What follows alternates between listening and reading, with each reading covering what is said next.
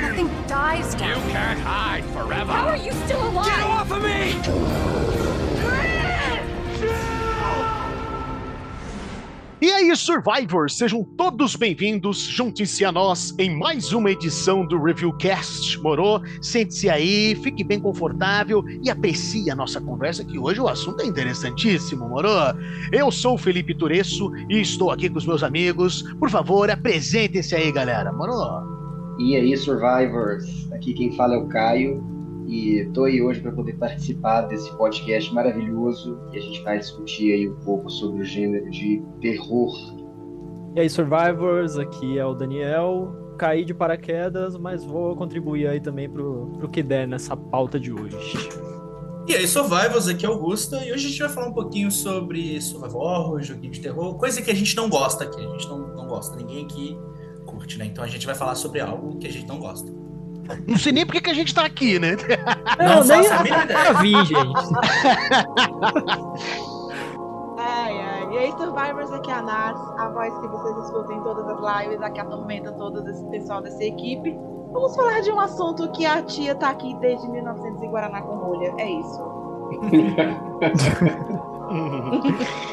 Isso aí, galera. Hoje nós aqui do Review, então, vamos falar sobre este tema interessantíssimo, né? Que, como vocês estão vendo aí no título, é a volta do survival horror na indústria dos games.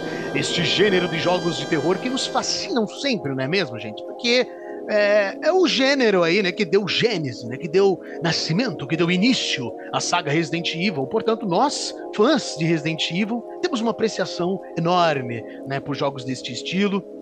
E hoje debateremos a evolução histórica e deste gênero na indústria, os seus impactos, suas transformações até os dias de hoje e tecer alguns comentários, né? E quem sabe até mesmo constatar: será mesmo que é a volta do survival horror? Ou será que ele sempre esteve aí e nós que não vimos? Hum, vamos então aqui começar a fazer então essa, essa análise aqui dessa evolução histórica, né? Que eu dividi aqui, né, em quatro partes. E a primeira parte é justamente as origens, né? Que contempla ali o período de 1980 até 1996, né? Que é justamente quando esse gênero de survival horror começou de vez, né? Bem, a origem do gênero survival horror remonta à, à influência da literatura de terror, como as obras de H.P. Lovecraft, né? E que incluem narrativas investigativas e viagens por ambientes sombrios. É, este gênero também foi influenciado por filmes de terror slasher e pelo horror japonês, incluindo o teatro no, as obras de Edogawa Rampo e o cinema japonês. Então, assim, a, a cultura japonesa, uma grande influência, né, neste é, neste gênero aqui de games, né? É, Os primeiros. Lovecraft esse que tem, tem aí uma cadência em, em, em jogos de survival, né? Porque até hoje não conseguiram fazer um jogo bom sobre o Cthulhu ou Cthulhu aí, como o pessoal pronuncia. Não existe uma pronúncia certa para esse bicho. Hum. Mas, mas faz tempo aí que estão na tentativa de criar um jogo sobre ele e até hoje não deu certo. né? Olha, eu confesso, eu confesso que o, o The Dark Corners of the Earth eu gosto bastante desse daí, mas infelizmente o jogo é meio bugado. É, então. não, não, não tem como negar, mas, mas o jogo É. eu acho que ele pega bem a essência ali do, dos livros do Lovecraft. Eu vou defender esse jogo também porque eu gosto muito dele. Ele fez muito parte da minha infância. Talvez tenha sido ali um dos, um dos primeiros jogos que eu joguei no meu computador da época, assim, principalmente de terror, né? Porque na época não dava pra gente jogar muita coisa.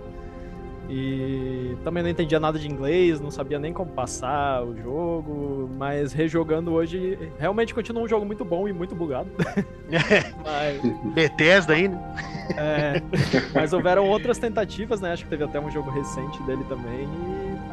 Sim, eu- então- eu até ia mencionar, tem um jogo que é justamente o- um título do livro dele, que é o Dagon, né? O Dagon. Isso, Esse é. jogo, cara, é uma. Como é que é a personificação do livro dele? É, é impressionante. Só que, claro, é um jogo mais simples, assim, né? Não, não é que nem o Aham. Dark Corners of the Earth, né? Que você vai andando com o personagem, enfrentando inimigos. Ele é mais um, um drama interativo, né? Você mais fica lendo e vendo o que o Lovecraft descreve no livro dele, né? Os fãs foram é, reproduzindo isso. Ficou Sim, bem legal, acho- ficou bem legal. Acho que nunca teve nada muito. Acho que nunca teve nada dele assim na mão de uma grande produtora também, né? Geralmente o que sai são os jogos É, eu acho que é mais. assim. É, tem esses jogos indie, mas acho que o que o mais chega perto é esse daí, o Dark, Dark Corners of the Earth, e o Call of Cthulhu, né? Que tem um novo, que é, um, que é mais recente, né? Que, É, só que sim, esse daí tá. é mais. é, como é que é? Ele ele é mais é, leitura mesmo, assim, é quase um visual novel, assim, da vida. É, Olha, eu vou Aí. dizer pra vocês aqui que tem um jogo que não é baseado, não, não é baseado no sentido de não é sobre nenhuma obra do Lovecraft, mas é muito influenciado e não é necessariamente o survival horror, mas eu considero ele um jogo de horror, que é o Bloodborne. Ah, sim, com Bloodborne tem muita certeza. influência Bloodborne. do, do, do, do universo do Lovecraft, não- mesmo não sendo um jogo de survival horror, né? Eu sempre, quando eu jogo Bloodborne, eu fico, cara, isso aqui é um baita jogo de horror. E talvez seja um Sim. horror de sobrevivência pra muitos também, porque sobreviver em É. Bloodborne é meio complicado. Com eu, eu ia falar isso agora. Pra mim, é, pra mim ele é survival, porque pra mim sobreviver naquele jogo foi um sacrifício. É o Souls, é. é. o Souls, é o Souls like trevoso. Exatamente, é o Souls like. É, o o Dark Souls é meio trevoso também, mas aí a influência dele já é outra, já não é Ah, não, Lovecraft. sim, sim. Ou que um é gótico, um é emo, gótico, e o outro só é trevoso. Ah, então se a gente E a vai falar de, de visual novels, a gente não pode esquecer da, do Dark Pictures, né, gente? A, Sim, com certeza. A saga Dark Pictures, ele... ele eu, eu imagino, se não me falha a memória, eu acho que Little Hope, eu posso estar enganada. Eu acho que ele tem inspiração em alguma das obras do Lovecraft. Eu não tenho 100% certeza, mas se eu não me engano, tem. E ele é, é- é uma, é uma outra vertente que o, vocês falaram do, do jogo que é inspirado no Lovecraft, que ele é tipo uma visual novel mais antigo. De repente, o Dark Pictures, a, a saga, porque virou saga, né, gente? Que vai lançar o quinto jogo Sim, agora. sim. Sim, aham. Vai lançar o, o quinto jogo. E, então eu acho que meio que bebeu dessa É. fonte, querendo, querendo ou não querendo, acho que, foi, acho que foi uma coisa que meio que foi indireta, né? É, com certeza, é porque o, como o Lovecraft ele trabalha muito com essa questão do medo do desconhecido, né? Nesses jogos, é justamente o que acontece, né? Você fica numa situação ali totalmente desvantajosa, você não sabe como, é, como proceder, você não sabe para onde ir, então é justamente é o medo do desconhecido, né? Você tá enfrentando uma coisa que você nunca enfrentou antes e fica cabreiraço, né? O é. Dead Space tem uma questão Lovecraftiana muito forte também, principalmente Tem, no é 3, que é Sim. quando a gente descobre a origem do surto necromórfico, o que, que é, que são seres alienígenas ali, tão É. compreensíveis para nós que desafia nosso entendimento a respeito da, da, da própria realidade da natureza. Né? Lovecraft traz muito isso. É, o Lovecraft, ele é, realmente ele é um autor genial nessa questão desse medo cósmico, desse medo é, do desconhecido, enfim. Então, não tem como não citá-lo, né? Ele sempre aparece, toda vez que aparece alguma coisa de horror, ele sempre é citado de alguma forma. Ele sempre Pois é, influencia ele alguma virou uma coisa. influência eterna, né? Pra, pra qualquer coisa de horror que sai hoje em dia, parece que tudo tem pelo menos um, uma gotinha ali de algo que ele já fez ou que ele já, já pensou. Sim. É, então a gente percebe que o gênero do survival horror, ele nasce com essas várias influências, né? E os primeiros exemplos de jogos de survival horror que nós temos aí na história, né, incluem alguns jogos que se vocês forem procurar, não vai, não vai ter nada demais, mas evidentemente que na época dava aquele medo, né? Que no caso, os, prime os primeiros aqui, né, que eu localizei é o, o AX2 Ushu Yosesan Nostromo, que é de 1981, e o Haunted House, que é de 1982. Esses jogos enfatizavam resolução de quebra-cabeças, é, tinha uma ação evasiva em vez de uma violência direta, né? E isso remete também ao jogo 3D Monster Maze, que acho que alguns já devem ter visto, que ele é um grande destaque, foi desenvolvido por Malcolm Evans em 1982 e desempenhou um papel significativo na evolução dos, dos jogos deste gênero. Porque este jogo é inovador, porque basicamente é, o jogador fica num ambiente tridimensional, que é um labirinto, né, em primeira pessoa, e você não tem armas, você não tem como se defender de nada, e o teu inimigo é um dinossauro, né? É um tiranossauro rex invisível, que ele só fica visível quando ele tá perto de você. É, eu tô- Meu Deus. Tá, Então você então imagina o pode- desespero. Não, então a gente deduz que o, Di- o Dino Crisis 3 ele existe, então? Com certeza, tava aí, ó. Time Travel. Dino, Dino Crash já tava ali, ó. A Capcom lá nos anos 90, hum, peraí, esse 3D Monster Maze dá pra fazer alguma coisa com isso daí depois. Inclusive, vale, vale, vale dizer também que esse jogo 3D Monster Maze, pra época, já, já era bem revolucionário, porque Sim. o labirinto ele era gerado randomicamente, né? Exatamente. Então, assim, não era, tinha, era um... não, tinha um, é, não tinha um caminho assim que você conseguia memorizar ou que você ia conseguir lembrar, porque era tudo aleatório, gente. Exatamente. O Tiranossauro Rex era tipo um Nemesis ali, você preso naquele labirinto ali. Então você imagina, cara, a, a, essa atmosfera de constante tensão, né? Que você tinha que evitar o monstro, explorar o labirinto, né? Então é ali que você já começa a perceber essa ideia, né, deste gênero, né, nesses jogos aí, né, nos primórdios, né, do desenvolvimento, até porque a indústria dos games começa mesmo a partir dos anos 70. Então, para só para o pessoal aí se situar, né? Tipo, é bem o início, assim, da, da indústria, né? Então a gente está começando a ver essas coisas, né?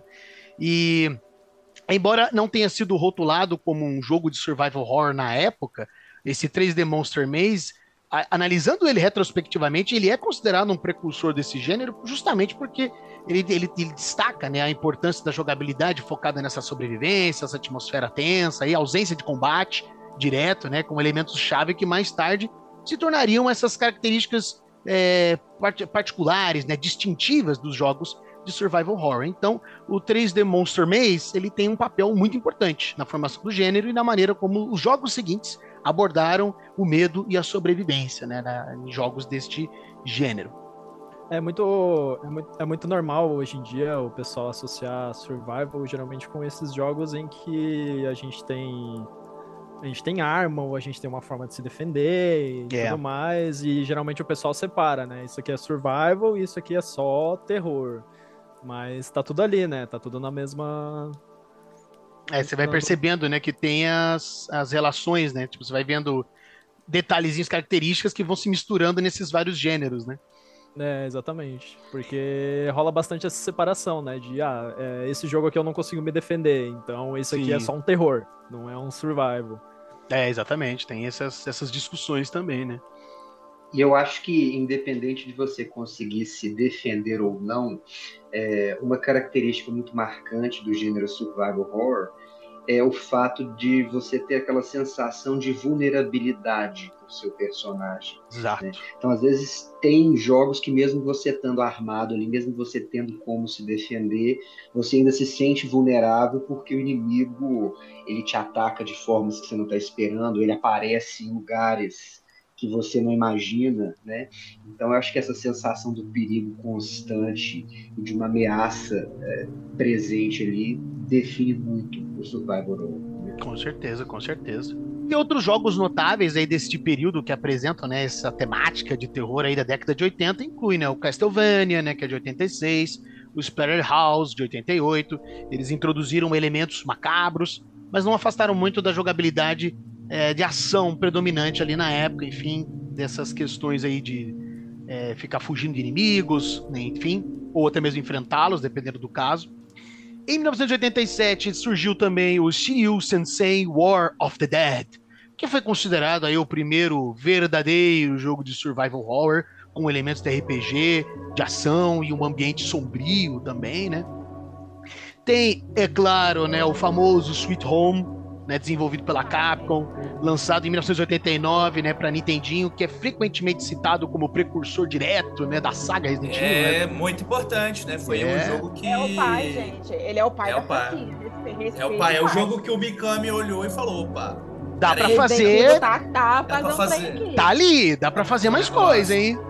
Mas você, você falou do, da, da década de 80, porque é, você comentou que o, o Castlevania e o Splatterhouse eles tinham uma pegada mais de ação, embora ele tenha uma, o lance todo sobrenatural. Tem, né? Os elementos, né? É, a gente precisa levar em consideração que na época, a década de, do, de 85 para baixo, até 90, mais ou menos, 90, 92, o, o foco era os arcades. Então, assim, o modo como o Splatterhouse, os primeiros, o primeiro Castlevania, os primeiros, né, e o Splatterhouse foram feitos, eles foram pensados também para o, o arcade.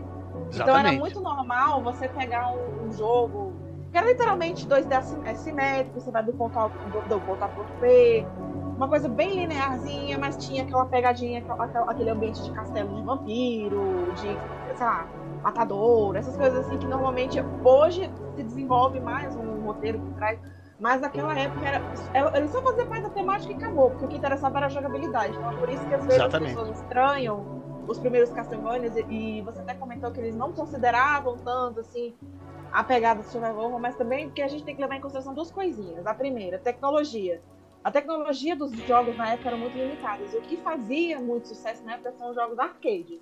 Então, querendo ou não, os primeiros jogos que começaram a descontar para essa área, eles, eles tinham mais jogabilidade do que temática. Então, eles só tinham um paninho de fundo para dizer que era de terror, vamos dizer assim, mas na prática era como se fosse um Sonic da vida. Exatamente. Principalmente é porque esses jogos de arcades eram feitos para ser extremamente difíceis e para você continuar sempre perdendo, né? Porque o intuito Exato. era vender ficha e, e o pessoal um ir pra lá pra gastar oh, dinheiro. Um exemplo, um exemplo, porque esse, esse eu lembro da infância, porque ele é da mesma época do Resident Evil 1 de 96, o House of the Dead, que teve remake há um, ano passado, se não me engano, pro Switch. Sim, sim, sim. Ele, é literalmente, ele é literalmente um rail shooter clássico de arcade. Todo arcade que se pregava da década de 90 era um, aquele ali era, era padrão. Você sempre vai achar um era jogo. figurinha assim. carimbada. Sempre Exato. É, sempre vai ter um jogo rail shooter numa casa de arcade ou num fliperama, sempre tinha. E o House Só até hoje, inclusive. Até hoje. Tanto, e ele tinha, eu acho que naquela época, ele meio que se destacou porque ele era meio. O pessoal chamava ele de Doom genérico, vamos dizer assim. Que ele era. ele, ele, ele era literalmente um Doom genérico, se fosse parar, porque o Doom ele tinha uma história. Cafone e Xoxa tinha, mas tinha uma história por trás, uma narrativa, alienígena, pipipi, papapó. O House of the Dead não, ele era literalmente vá pra frente, atira, mata tudo que se, que se move e você está num castelo mal assombrado. Pronto, se vira. Essa é. é que a gente vai vendo que o gênero, né, para chegar no que a gente entende hoje como survival horror, ele foi realmente se transformando e era mais essa ideia mesmo. Ah, tem um negócio, tem uma uma ideia de terror aqui, então vai entrando nessa questão. Mas realmente, quando você vai ver na prática, o jogo é, é, é, outra pegada, né? Justamente por essa limitação técnica e a construção do gênero. É exatamente isso. Que a gente vê ali a partir do Sweet Home, que, né, enfim, né?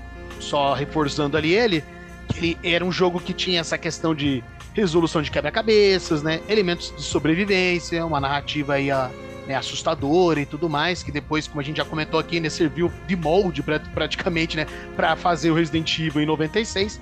E depois dele, é, a gente vê o Alone in the Dark em 92, que ele é visto como um dos primeiros jogos a incorporar os elementos de survival horror, tal qual conhecemos hoje, né, incluindo os visuais cinematográficos, resolução de quebra-cabeças, essa sensação de vulnerabilidade também, porque por mais que a gente tinha armas, tinha coisas ali para poder usar, ah, tinha munição escassa, você não sabia onde estavam as coisas, né? Você tinha que ficar explorando esse cenário para descobrir ali as coisas, né? Da, da, da, mansão ali que o, o Edward Carnaby vai, né? Para descobrir lá envolvendo a história do game. E ele é, como é que é lembrado hoje, né? Como precursor mesmo do survival horror. Primeiro game aí hum, famoso assim, né, que conseguiu incorporar todos esses elementos e começar daí a caminhar para isso que nós entendemos como survival horror, porque é bem como nós dissemos ali, né, anteriormente, é, o, existem vários gêneros, né, de terror que você pode ir encontrando aí, né? Terror psicológico, terror não sei o que, terrorista, terror aquilo. E o survival horror tá adquirindo a sua identidade, né, nessa nessa gama gigantesca de gêneros de jogos nós temos aqui na indústria. E vale ressaltar que o Alone tem remake para sair esse ano, gente. Exatamente. Esse Alone que, esse Alone foi para 2024. Tá... Foi para 2024. Ah, enfim, mas, o, mas, enfim, o que importa é que esse jogo ele vai ganhar um remake, já está agendado para o ano que vem. Então fiquem, a demo tá disponível, joguem, para vocês terem uma pitadinha do que é o Alone in the Dark, entendeu? Aquela demo ela mostra muito ela dá realmente aquela pinceladinha do que é o Alone in the Dark. Então eu acho que vale muito a pena vocês baixarem, tá gratuito. Conheçam o Alone in the Dark, procurem plays dele no YouTube que eu tenho. É, o de 92 é, é esquisito? É esquisito, mas dá pra entender a pegada do Alan the Dark. Dá pra entender porque que ele é, é, ele é importante pro, pro gênero. Sim, não, com de, certeza. De 92 já tinha muito do, do que veio a ser o Resident Evil também, né? Sim, sim, com é, certeza. Era, era um jogo na, dentro de uma mansão, você podia escolher ali entre personagem masculino e feminino, cada um tinha meio que um, um caminho a seguir. Já dava meio que uma base do que, do que ia ser Resident Evil 1 na época, né? Exatamente. E, e, é engraçado porque, enfim, né, hoje em dia, né? Porque na época ali os gráficos eram excepcionais, né? Mas hoje em dia eu sempre vejo o Edward, o Edward Carnaby e eu acho que ele é o Tom Barry. Porque ele é muito ruivo e tal. sempre me lembro o Tom Barry, o jeito dele. Pior que lembra, putz. Oh, mas, aquela, mas aquela versão do PS1 não era meio que um remake desse? Era, não era? Eu acho que sim, porque o eu primeiro. Acho que ele remake dele. Eu lembro, o... é porque eu lembro, eu lembro do de 92, eu lembro de imagens que esse realmente. E de 92 era um bebê ainda, então eu não sabia. Mas o, o que saiu pro PS1 que você acha você acha o play dele no YouTube, inclusive? Eu esqueci. Ah, o The New Nightmare, você tá dizendo? Isso. Ah, não, o, o, The New Nightmare, ele é um reboot ah, daí. Agora ele não é um remake. Ah, tipo assim, você vê várias ideias do, do primeiro, ele é o de 92, no The New Nightmare, mas a história é outra, os personagens são outros, é, é, é uma história totalmente nova. Não, ah, é um, tá. não é um remake, ele é um reboot mesmo. Ah, tá. E muito bom, por sinal, muito bom. Pois é, ele é muito bom, por isso que eu dele aqui agora. Falei, caramba, eu fiquei com essa dúvida. Ele já era um remake do de 92 ou não era? Tanto que Aí eu, eu... fiquei com essa dúvida. É, né? E, não, e tanto que eu conheci o The New Nightmare, é, aliás, o Alone in the Dark, pelo The New Nightmare. Eu achava que Alone in the Dark era aquilo. Depois que eu fui descobrir o de 92 eu também, e tal. Eu também, porque era o que tava... Que era parecido com Resident Evil, né? É, então, é, é, o que é da minha época. Jogar, né? que é, exatamente. 2001 ali já é mais da minha época, anos 90. mais ou menos. Mais ou menos, chamada né? De, chamada de velha na cara do não, não. Não, não é isso. Não, joguei, não, não. joguei muito Atari também. ah, tá. Jogar em Atari 2000, 2001 também não, não é, Em emuladorzinho, né? Não, 96. Atari. Inclusive tinha um jogo de Atari que eu esqueci de mencionar aqui, que era o jogo do Halloween. Você era perseguido por ah, Michael sim. Myers. É verdade, verdade. Que aqui no Brasil chamaram de Sexta-feira 13. Verdade, cara, Mas, verdade. Halloween. É, é que o, hum. o New Nightmare, é, eu me lembro de ele ser um jogo muito mais voltado pra ação, né, do que o antigo também que ele comparando, tem... comparando com o antigo, eu lembro de ele ser um jogo mais mais agitadinho assim já desde o princípio, né? Ele já começa meio É, ele eu acho que ele chegaria perto ali do que é o Resident Evil 2 original, Resident Evil 3 assim nesse de ser mais dinâmico e tudo mais. Uhum. Enfim, né? O, o primeiro Long the Dark ele é muito antigo, né? É de 92, então ele é, eu joguei o de 92 e assim, a jogabilidade é bem travada, é muito complicado. Eu, o combate do jogo, então, nem se fala. O The New Nightmare é uma melhora, assim, extraordinária, né?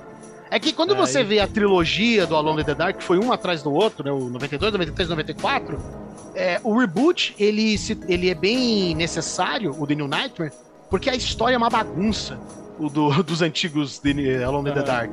Tanto que o único jogo que dá um, um significado para esse nome, né, sozinho no escuro, é só o The New Nightmare, porque tem essa mecânica das criaturas, das trevas, a ilha das sombras e não sei mais o que, que você usar a lanterna para enfrentar os monstros. Quando você acende a luz de um cômodo, todos os monstros morrem, né? Então é isso só tem no The New Nightmare. Nos outros não tem essa pegada. Tanto que, pra vocês terem uma ideia, o segundo envolve coisa de máfia e o terceiro envolve pirata, pra vocês terem uma ideia. Nossa senhora. Aliás, pirata não, é, é faroeste, perdão, é faroeste. É muito louco, é muito doido.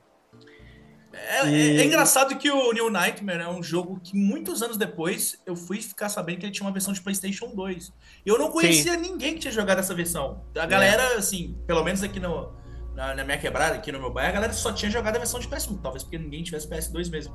Mas eu não conhecia ninguém que tinha jogado a versão de PS2 anos depois, que eu fui ver que tinha uma versão de PlayStation 2 e que parece ser bem, bem superior, assim, à versão original, do, do PS1, no caso. É, o, o, o New Nightmare, inclusive, eu conheci pela versão do, do, do, PS2. Eu não, eu não sabia que tinha uma versão de PS1, na verdade. Comigo uhum. foi o contrário ali, o, pra, pra descobrir o jogo. É, então, e nesse mesmo período aí dos anos 90 já surge uma outra saga, galera. Que é quem? Clock Tower. É, em Nossa, 1900. É, esse aí também, ó. Em 1995 é outro destaque aí nesta jornada do gênero do survival horror, né? Este que é um jogo de point and click. Né? O jogador controla ali a Jennifer, a protagonista. Ela tá numa mansão, né? sempre, né? Sempre numa mansão, né? Uma, uma mansão mal assombrada, né? Tem que, ela tá ali, ela tem que sobreviver a esse perseguidor mortal aí que é o, o Scissor Man, né? Mas para os íntimos aí ele é chamado de Bob, né? O nosso Bob, que persegue daí a jogadora durante todo o jogo e tem esses elementos de terror, né? Sei lá, a, Jennifer tá ali num quarto, de repente ela vai olhar na, no espelho, do nada sai uma mão do espelho para enforcar ela. Essas coisas clássicas, né, de terror.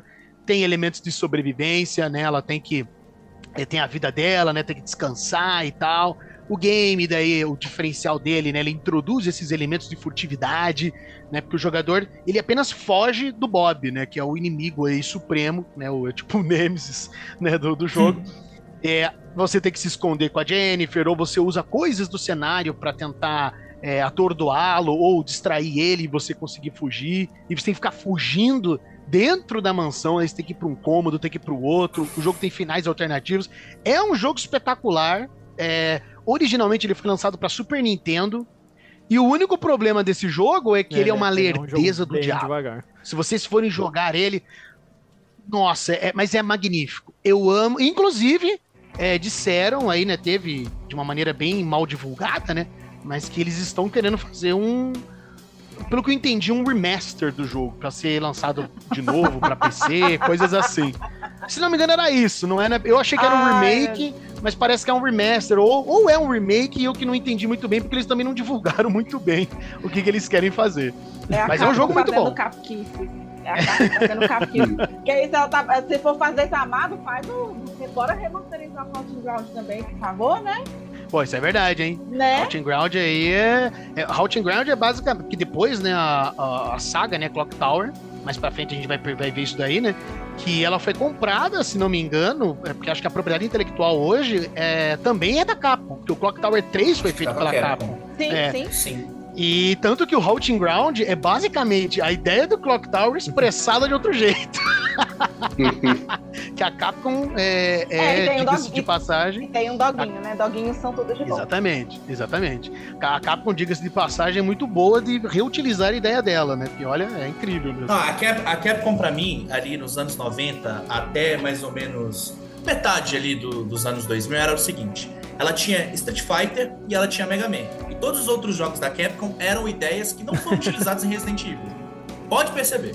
Quase tudo. Quase, principalmente ideias que não foram utilizadas em Resident Evil 4, que resultaram em outros jogos, ou Mikami tentando ficar maluco com God Hand, por exemplo.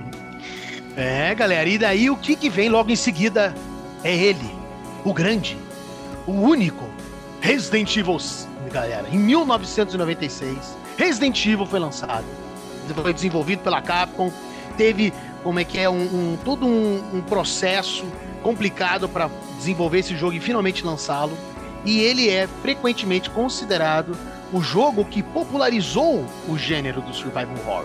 Né? Basicamente, ele viu tudo que tinha ali no Alone the Dark, no Sweet Home, e executou de uma maneira formidável, introduzindo mecânicas de controle, gerenciamento de recursos, né?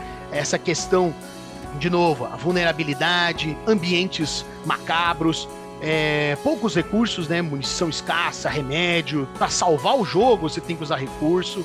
Né? Então, são coisas, características que se tornaram os pilares né, do, desse gênero do survival horror. E uma curiosidade aí, né? Eu dei uma pesquisada para confirmar isso, mas aparentemente o termo survival horror foi usado pela primeira vez pela Capcom para promover o lançamento do Resident Evil em 96. É então, verdade. É verdade. Parece que é aí que surge essa. para vocês perceberem, né? Porque o que dá a entender, né? Porque, enfim, teria é só. É, como é que é? Deixando claro uma questão aqui, né? Para quem nos ouve. Aqui nós estamos fazendo um resumo, galera. Aqui, inclusive, citamos jogos que nem estavam no nosso resumo para vocês terem uma ideia. Porque se for para citar tudo mesmo, esse podcast teria 15 horas de duração. então aqui a gente está pegando as coisas principais ali para compreendermos o desenvolvimento do survival horror ao longo né, das décadas aí nesta indústria e maravilhosa do, que é a indústria dos do games. Resident Evil, então, Capcom usar o nome survival em Resident Evil, acho que é bem compreensível e provavelmente como você pesquisou, é, é, faz sentido, porque muita gente conhece Resident Evil como o pai do Survival Horrors, né? Mesmo já, já tendo tido vários antes. E... É. É, exatamente. É pra, pra gente perceber como que aparentemente era um termo que ninguém usava, o survival horror, né? Eu ia dizer, aparentemente. Eu ia dizer exatamente isso. Exatamente aparentemente, isso. Era, era, todo é. mundo sabia o que era, mas ele não tinha nome. Não tinha um nome para isso. Era jogo de terror, mas ninguém é. dizia exatamente isso. Ah, survival horror. Ninguém é é entrava nesse mérito. É. Então, a gente percebe que a Capcom teve isso, e de fato o Resident Evil se destacou enormemente, tanto que a Capcom nem achava que ia fazer tanto sucesso assim e no fim fez, um sucesso estrondoso. E também é um detalhe que mais para frente eu vou comentar essa questão, mas é um detalhe que a Capcom tem uma grande contribuição no desenvolvimento deste gênero. Vocês vão perceber que ao longo da história que a, tem coisas que a Capcom foi fazendo que interferiu, né, que influenciou uh, o mercado, né? Porque o que, que acontece a partir de agora, né? Agora vai acabar essa parte das origens do, do survival horror, né, que nós estamos aqui comentando, e vamos já para a segunda parte, que é o quê? A Era de Ouro, né, de 1996 até 2004. Eu só quero fazer uma vírgula aqui, porque eu posso dar essa carteirada, porque eu, estava, eu literalmente estava lá quando lançou o 96. eu posso dar essa carteirada. Eu, eu posso, gente, eu posso dar essa carteirada. Tá? Dê essa carteirada, dê! alguém aqui que pode. a carteirada, sim, exatamente. Dê a carteirada agora! Pois vou dar. Ó, é porque é o seguinte, o de 96, ele eu acho assim, o que chamou muita atenção na época porque o PlayStation 1 ele tava alvoroçado, 94 tinha sido lançado o console. E, tava, e ele ainda estava brigando com o Super Nintendo, estava brigando com o Mega Drive ainda, ainda estava naquele período de transição. Então, o que, que a Capcom me fez? Ela me lança um jogo com cinemáticas de pessoas reais. Tudo bem, a gente ama aqueles atores de coração, claro. tinham um apego emocional, mas que eles foram pagos como um, um dolly, um, um dolly uma coxinha, foram pagos, assim. assim não, não Sem dúvida. Ou menos, ou menos. Ou menos, entendeu? Assim, é, literalmente fizeram. Um aperto de mão só, né? É, entendeu? Tipo, é o, ah, é o gente, eles tavam, de faculdade Eles estavam passando sabe? ali na frente da Capcom, mas a gente ama, participar mesmo... de um vídeo rapidinho rapidinho, assim. A gente, a gente, Por favor. A, a, a, gente pode, a gente zoa, mas assim, era o, que, era o que tinha de revolucionário na época. Não só. Com certeza. As CGs feitas com pessoas reais, que tinha lá o, o Charlie, né? O pessoal lá que fez, o, que interpretou os personagens. Mas também tem o lance do, do, dos primeiros que ele mostrou um pouco do potencial que o PlayStation 1 tinha na época. A, o, as cutscenes em CG. Porcas, eram porcas até pra época, eu achava meio porco na época. Mas aquelas cutscenes, aquela virada daquele zumbi 46 me traumatizou por mais de 15 anos. Não tô zoando. Eu não tô zoando. Não, com certeza, né? Então, era assim, o auge da época. Né? Era né? o auge da época. Então, assim, Resident Evil, o Mikami ele não tinha noção da dimensão que o jogo ia ter, porque ele nem tava pensando que ele fosse virar uma saga. Para mim, para ele ia ser aquele jogo e acabou. E nem ia ser do jeito que a gente era conhece, que a gente conhece hoje. Ele, ele tava pensando num jogo em primeira pessoa. Imagina a loucura. Sim. Imagina a loucura que esse Resident Evil 1. A gente tem o Survival, né, no caso, que o Survival ele trouxe um pouco dessa ideia. O Resident Evil de 96 em primeira pessoa. Gente, era uma loucura. Isso é uma loucura que ele ia. E, e só não deu certo por questão técnica. Porque se Exato. desse, eles iam fazer. É. Eles, eles iam deixar desse fazer. jeito. O, Re o Resident Evil ele ia ser uma franquia. O pessoal reclama do 7, né? Ah, mas é em primeira pessoa. É. Resident amou Resident Evil 1 original. A ideia dele era que o Mikami queria em primeira pessoa. Você sabia Exatamente. disso? O eu, eu acho acho muito curioso você falar isso, porque me lembrou aquela entrevista que a gente fez lá com o Brandon Salisbury, lá do Sim, documentário. Do, do, do, documentário. Gente, inclusive saiu. Do filme do procurem, Romero. Procurem o documentário. O Brandon é um amorzinho. Assista o documentário dele. É, ele, ele. Nossa, ele foi muito legal com a gente tal, naquela entrevista. Uhum. E ele falou muita coisa interessante. E uma delas foi quando ele disse que, quando saiu Resident Evil, ele falou que foi a primeira vez que ele uhum. olhou para um jogo de videogame e falou, cara, isso aqui é uma. Um, um, é como os filmes que eu assistia do Jorge Romero aqui, sabe? É a primeira vez que Sim. eu sinto isso em um jogo de videogame. Que é como se a mesma, o mesmo sentimento, a mesma tensão que eu tenho com esses filmes, eu tô sentindo pela primeira vez em um jogo de videogame. E ele falou que basicamente isso foi uma parada que fez o Resident Evil que ele foi na época, porque também é uma experiência de... cinematográfica. É, essa experiência. O pessoal é... fala que, que, que, é de forma negativa ah, a experiência cinematográfica dentro do videogame, mas não, não é isso. É em termos de qualidade mesmo, sabe? De, de, de quanto aquilo evoluiu. E que o Resident Evil foi o primeiro jogo que fez isso, embora tenha tido outros grandes jogos importantes, como por exemplo o Alone in the Dark, o Sweet Home, entre outros que saíram antes, mas o Resident Evil foi meio que o primeiro jogo que despertou esse sentimento nas pessoas. É, ele, ele fez uma execução é, formidável, e por conta dessa execução, como o jogo funciona, como o jogo é, a questão dos gráficos também, os cenários pré-renderizados, tudo isso, o jogo é muito bonito pra época dele, querendo ou não. Por mais que as cinemáticas não É. sejam tanto, mas o, a gameplay em si é muito bem feita. Né? Então chama atenção o enredo também por conta dos documentos, explicando as coisas, e você vai lendo ali, pô, não sei o que, o diário do Keeper e tal, e é um experimento. E aí, quando você descobre que é arma biológica o negócio, essa é a temática do jogo, pô, daí fica um negócio mais maluco ainda. Você descobre, caraca, então os caras faziam experimentos aqui. Porque inicialmente você pode achar, é isso que eu queria imaginar na época, uma pessoa que jogou pela primeira vez, se na hora que foi jogar, tipo, caraca, mas isso aqui é sobrenatural ou será que é outra coisa? Porque é isso que é interessante também na, na- no, no Resident Evil. lembro- Ele, ele trouxe um, um enredo bem, bem, bem feito, né? Bem construído. É, bem construído pra década de 90, né? Porque a gente sabe que Ah, não, com tudo. certeza, né? Considerando assim, a época, né? Mas, mas eu concordo contigo. Eu lembro que na época do Resident Evil, me corrija se eu estiver errada, os filmes de ficção científica estavam muito em alta. É, Alien, é, Exterminador do Futuro, eles estavam muito em alta. Então essa pegada de meio ficção científica entre aspas, porque o Resident Evil ele é um, ele é um pouco, quando ele trata de bioterrorismo, armas biológicas e tal, ele é um pouco ficção científica, vamos dizer assim. E de você Com pensar, isso, e isso em 96, eu acho que essa era uma temática que nenhum, pelo menos eu não me recordo de nenhum filme na época, chegar É. experimentos feitos em humanos, em animais, pra fazer um vírus mortal pra destruir o mundo. E isso só o Resident Evil naquela época fez. Só o Resident Evil fez isso. Nenhum É, jogo fez eu- isso.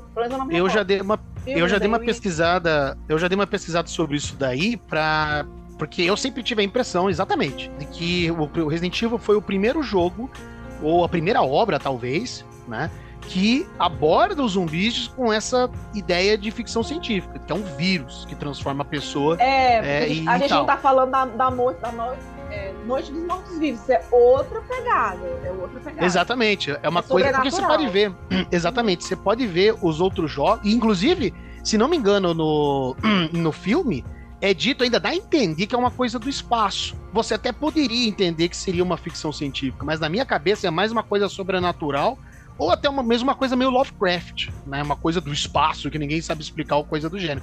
Mas eu tenho a impressão de que o jogo, a obra que quis abordar essa coisa do zumbi de uma maneira mais científica é Resident Evil. Eu, pelo menos, acredito que seja isso. Teria que, claro, dar uma pesquisada mais a fundo para ter certeza, mas eu tenho essa impressão. E acredito que foi isso que chamou muita atenção. Porque seria o mesmo que nem você vai ali no Resident Evil 8 e vê lobisomem e você, pô, é lobisomem? Não. Tem uma explicação por trás. E os jogos de Resident Evil sempre fazem isso. Pegam o folclore de alguma coisa e esse monstro do folclore, na verdade, é uma arma biológica. Tem uma explicação científica por trás dela.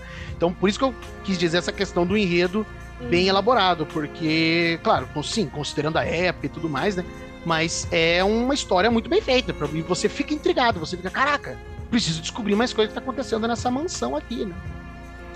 Então, é isso, galera. De fato, o Resident Evil soube executar muito bem isso daí, esses elementos. Então é ele que realmente populariza esse gênero do survival horror e dá início, né, a esta segunda parte, que é a era de ouro do survival Gente, horror. só, só fazer um adendo rapidinho aqui que a gente tava falando sobre o Clock Tower. Hum. O remaster dele tá programado pra sair no começo de 2024, tá? Então é Vai ser remaster a primeira vez. É, Mas é remaster mesmo, né? É, vai ser a primeira vez que o jogo vai ser lançado oficialmente fora do Japão. né? Ah, é verdade. Ah, tem esse Exatamente. detalhe, tem esse detalhe. Tem esse detalhe, é verdade. Bem, Verdade. bem, bem lembrado, porque o jogo nunca foi lançado oficialmente fora do Japão, né? Tanto que Exato, é Só tradução- 3, só, traduções. só o 3 foi, Só o né? 3. Só, só o 3. É, não, acho que o primeiro também. é Porque depois teve um que foi pra Play 1, né? E é só esse de Super Nintendo, que é o primeiro Clock Tower de 95. É só ele, se não me engano, que nunca foi lançado fora do Japão. Porque o. É, o original nunca tinha sido. É, então. Exatamente. Bem lembrado, bem lembrado essa questão aí. Mas então, galera, damos início aqui à Era de Ouro. E por que, que, né? É, é a época que tem esse boom de jogos de survival horror. Né? Resident Evil fez muito sucesso em 96.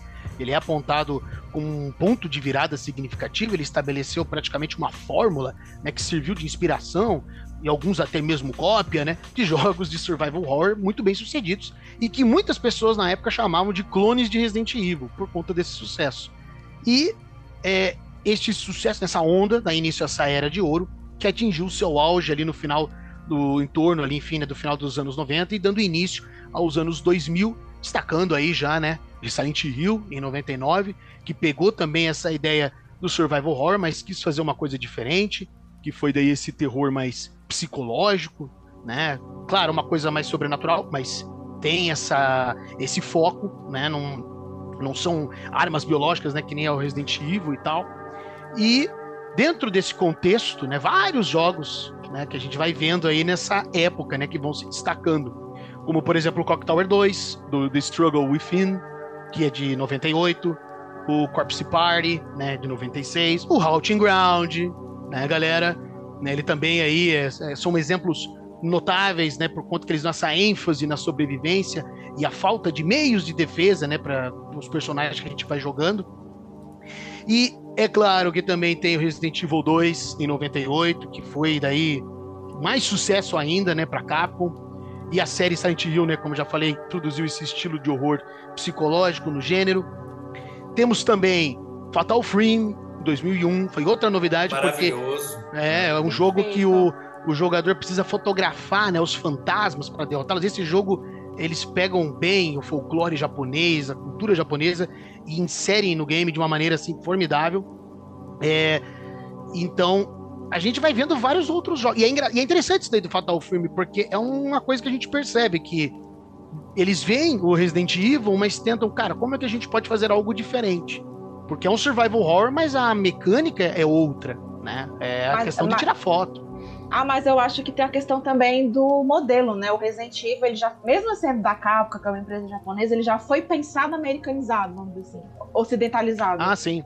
O Fatal Frame não, o Fatal Frame ele é de, pura e simplesmente baseado no folclore japonês. Eu só tenho uma Exatamente. reclamação dessa desgraçada da Tecmo. Sim, Tecmo, eu tô falando com você. O 4 e o 5 eles lançaram exclusivamente no Japão, o que foi um, o que foi um terror, porque ele é, o original é do Nintendo, o 4 é do Nintendo Wii.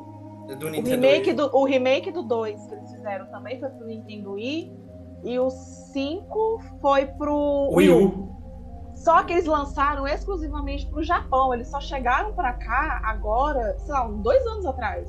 É um absurdo. É, foi um em 2021 é um e outro em 2022 é um eu achei eu acho um absurdo porque a franquia Fatal Frame é, é porque assim eu, eu andei lendo assim porque assim tem muitos jogos que eles não que eu já lanço exclusivo no Japão que é muito cultural que eles acham que não vai fazer o sucesso se eles lançarem no Ocidente. Gente Fatal Frame 1, 2 e 3 aqui no Ocidente bombou o que, qual era o impedimento de lançar o 4 e o 5 pra cá? Eu estou com raiva de vocês até hoje, é isso, pode continuar. mas eu, mas eu, acho, eu acho que o Fatal Frame, é, comparando com, com os outros Survivors da época e tudo mais, ele não, não é um jogo tão popular, né? Ah, mas é sim, cara. Ele é sim porque ele é, ele, ele é de um nicho específico de terror que é parente do Silent Hill. Ele deriva diretamente de Silent Hill, que é um terror psicológico sobrenatural. A diferença é que ele é uma pegada mais folclórica que nem o Siren. É. O Siren é. é muito japonês, só que ele fez sucesso no ocidente. Por que, que eu tô frente? Não, é, e Siren, todos os Sirens saíram aqui. Pois é. Eu acho que é. foi uma decisão da Tecno mesmo, que não sei o que deu na cabeça deles. É, eu, eu, nesses momentos, eu fico na dúvida se, se por, no caso do Fatal Frame, porque eu também acho ele famoso. Mas eu não sei se é eu que acho que ele é famoso ou se de fato ele é. Né? Não sei se às bolha, vezes é né? essa questão. É, exato, porque sei Mas lá, tem é muito nem... essa questão aí ah, do é japonês é não querer lançar aqui. Porque assim, como alguém que joga muito RPG japonês, eu já vi esse filme acontecer diversas vezes. Já aconteceu com muitas séries, inclusive séries famosas. Tem jogo da série Final Fantasy mesmo, que é, vou pegar uma série que é muito famosa, que saiu no Japão não veio pra cá e só veio pra cá quatro anos depois do remaster, que foi o Type Zero PSP, que só veio pra cá pra foi, remaster verdade. PS4 e Xbox One. Então, verdade. Eles, têm, eles têm muito disso, assim, ah, esse jogo não vai vender. A própria série Persona, hoje furou a bolha e tal, mais pessoas jogam, mas custou a sair Persona no primeiro custou sair do Japão para vir para cá, quando veio para cá veio todo censurado e também tinha essa questão de censura, tinha uhum. é, essas questões de publicação. Nos anos 90 tinha uns problemas, por exemplo, quem era, quem dominava o mercado era a Nintendo. A Nintendo ela não curtia muito publicar jogo que não era dela, assim. Quando ela publicava, eles ficavam com quase toda a grana que vinha do, das vendas, eles repassavam um valor muito pequeno, então não compensava. Aí depois a coisa foi mudando, a Sony veio com uma estratégia diferente para ajudar essa turma, mas aí as coisas foram mudando de novo, então essas empresas foram crescendo mais. Então eu acho que depende muito do que eles consideram financeiramente viável e o que não é financeiramente viável. E tudo que eles achavam que era japonês demais, como por exemplo a série Yakuza, que hoje já furou a bolha, mais pessoas jogam, eles deixavam lá pelo Japão mesmo. Tanto é que a Yakuza ficou assim, o quinto, ele saiu em 2012. Ele quando veio para cá, ele nem teve mídia física, ele saiu só na PSN para PS3. Não teve dublagem, já não estava rolando, então só digital. Então acho que isso pode ter acontecido com eles. Eu acho que essa e também era uma época extremamente problemática, porque o que estava muito em alta inclusive, o que fazia sucesso aqui, que era japonês, era RPG japonês, era Final Fantasy e alguns outros jogos, não tava tão legal. Tirando Resident Evil e Metal Gear, que sempre foram direcionados para o público é, ocidental, e se lançou faz sucesso, alguns outros jogos já não estavam fazendo tanto sucesso assim. Então eu, eu acredito, por mais que tenha feito sucesso durante o tempo, eu acredito que a Koei Tecmo tenha olhado e falado: ó, oh, esse negócio não vai pegar mais no ocidente, eles só querem saber de Call of Duty agora, GTA, é, e é isso. É justamente essa questão que eu ia entrar. Às vezes, na, na visão deles, né? Na visão deles, eles acham que não vai dar certo, ou que, bom, sei lá. É aquela coisa, né, gente? Tem gente que achou que você é. fazer jogo de determinada forma dá sucesso e no fim não dá. Então, acho que às vezes são essas as as avaliações que eles acabam fazendo. É, e nessa geração aí também, o, nessa transição da geração SD, né, que a gente fala, pro HD, os japoneses tiveram muito, muito problema com essa transição. É. Mas é, o que eu quis dizer a ali da questão. Hum. Perdão, ah, pode falar. Não, não, não, não, pode falar, pode falar. É, eu tava procurando aqui por informação sobre Fatal Frame, número de vendas e tudo mais, e a única informação que eu achei foi que a franquia em si tem um número de vendas de um milhão e meio de cópias. Então, se a gente parar pra, com, pra comparar com outras franquias de survival que a gente conhece, tipo Resident Evil, sei lá, um milhão e meio é o que vende um jogo de Resident Evil, nem isso, né? Porque os jogos de Resident Evil às vezes vendem 10 milhões, e hoje em dia Resident é Evil é um vende número... até mais do que antes. É, é um número bem é. baixo, né? Se a gente for comparar com as séries assim que é, gente... Mas é, tem, tem, que, eu... tem que considerar que, que é o total física e mídia física e digital? Aparentemente sim, porque o, o, último que eles lançaram, o Maiden of Blackwater ali. Na verdade, vendeu... eles, eles relançaram, né? É, o relançamento é. dele vendeu 300 mil cópias. Então, Acho que pra eles isso é um, um número muito alto, assim. É. Bom, gente, é aquela coisa também, né? O Devil May Cry 4, quando ele foi lançado, ele vendeu, não sei se era 2 milhões de cópias, ele vendeu bem. Mas a Capcom achou que não foi bom o suficiente. Então, enfim, tem esse detalhe a também, né? Capcom né? Às vezes. Acha, a Capcom não, não, mas o meu ponto, o é meu ponto, o meu ponto não é só a Capcom em si, é as empresas. Às vezes, na visão Sim. deles, os executivos acham que não vale a pena e às vezes é por isso que essas coisas é, acontecem. É, depende também do orçamento, né? Proporcionar é, enfim, o orçamento do. No fim, mas uma... a Natália tá certo, tinha que ter lançado aqui mesmo. Ah, não, com certeza. Eu, eu, sim, eu também. acho que sempre tem que lançar pra tudo quanto é lugar, né? Enquanto, porque é, eu penso assim, quanto mais você lança, melhor é, né? Melhor, é, então, melhor. O, número, o, número, de vendas baixo também impacta em, em, todos os locais que o jogo foi lançado, né? Exatamente. Se você lança só em uma região, você provavelmente Se tivesse lançado aqui, se tivesse lançado aqui, eu tinha com certeza comprado da banquinha que tem aqui no é, não, eu acho que o Fatal Frame. O Fatal Frame. Ele... o Fatal Frame, ele, eu acho ele um jogo bem interessante, porque é como eu tava dizendo ali anteriormente, essa questão da, de fotografar. E quando eu quis fazer essa comparação, é no sentido de que o gênero do survival horror, já nessa época aí, o primeiro Fatal Frame de 2001, ele já tá sofrendo alterações, ele vai mudando também. Por quê? Porque é aquela coisa. É, temos que adicionar mecânicas novas, elementos novos para deixar o nosso jogo mais interessante, né, para se destacar, né? Então é é um exemplo que eu quero dar de evolução, né, da da, desse gênero, né? Conforme ele, em pouco tempo assim, ele já tá começando a ter novas coisas, né? O que é muito bom. Sim, porque... até, até porque o mercado foi criando muita concorrência. Exatamente, também, né? então, ó, porque ó, tem que ter algo diferente. Exatamente, eu, ó, porque, eu, ó, eu, acho, eu acho que é mais que uma evolução. Ele foi. É, eu, eu vejo a partir de 2001, porque eu, eu imagino. Porque assim, o, eu, a era PlayStation 2, que ela foi a era que trouxe mais jogos do gênero, eu acho que ela foi o, o período que ela começou a nichar os Survivors. Tipo assim, criar subcategorias. Tem o survival psicológico, tem o mais voltado pra ação, É. tem um mais pra alienígena, tem um que é mais pra, sei lá, é, terror, terror mesmo, slash. Aí, então, eu acho que a partir daquele momento ele foi. Ele foi cap- capilarizando, ele foi criando subseções, assim. Eu acho que ele parou. de- exatamente. eu acho que parou-se de criar um padrão. Tipo assim, aquele é o survival e acabou. Não, ex- existem características que todos esses nichados vão ter de um survival horror, que sei lá, gerenciamento de itens, né, o, o, o, clima sombrio, puzzles.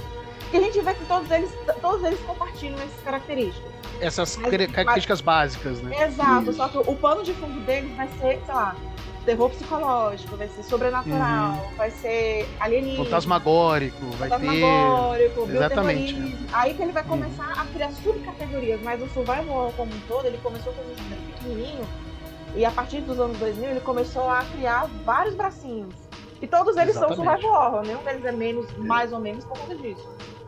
Aí eles descobriram, né, que terror é uma coisa que engaja, da mesma forma que ele engajava na literatura, depois no cinema, eles descobriram que nos jogos também engajava, e foi aí que abriu a porteira para essa diversificação toda, esses subgêneros de terror que a gente também vê no cinema, a gente também vê na literatura, e aí a gente passou a ter na indústria de jogos também, que foi bem legal. Com certeza, com certeza. E ó, só com esses games aqui que eu vou citar aqui agora, grande parte deles. E isso que é uma coisa engraçada, né? Pra vocês verem a quantidade de Resident Evil que tem aí, né?